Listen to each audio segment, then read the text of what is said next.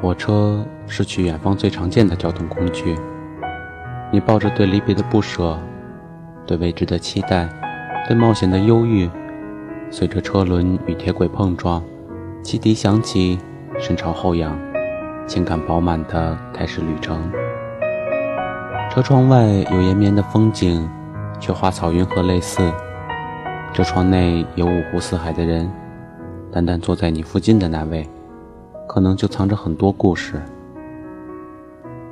火车内的分秒与火车外的分秒，流逝的方式应该不同。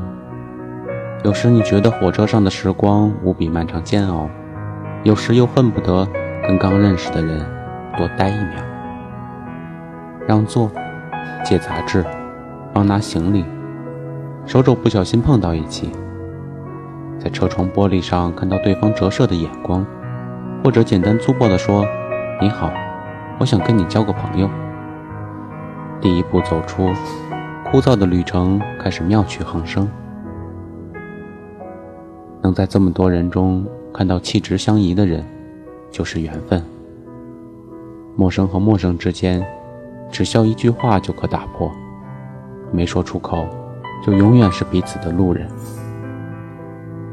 这趟旅程的美丽，或许不是终点。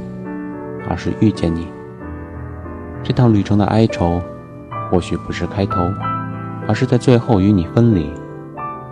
既然旅程终有分别时，那就在这车厢时光中，与你多说一句吧。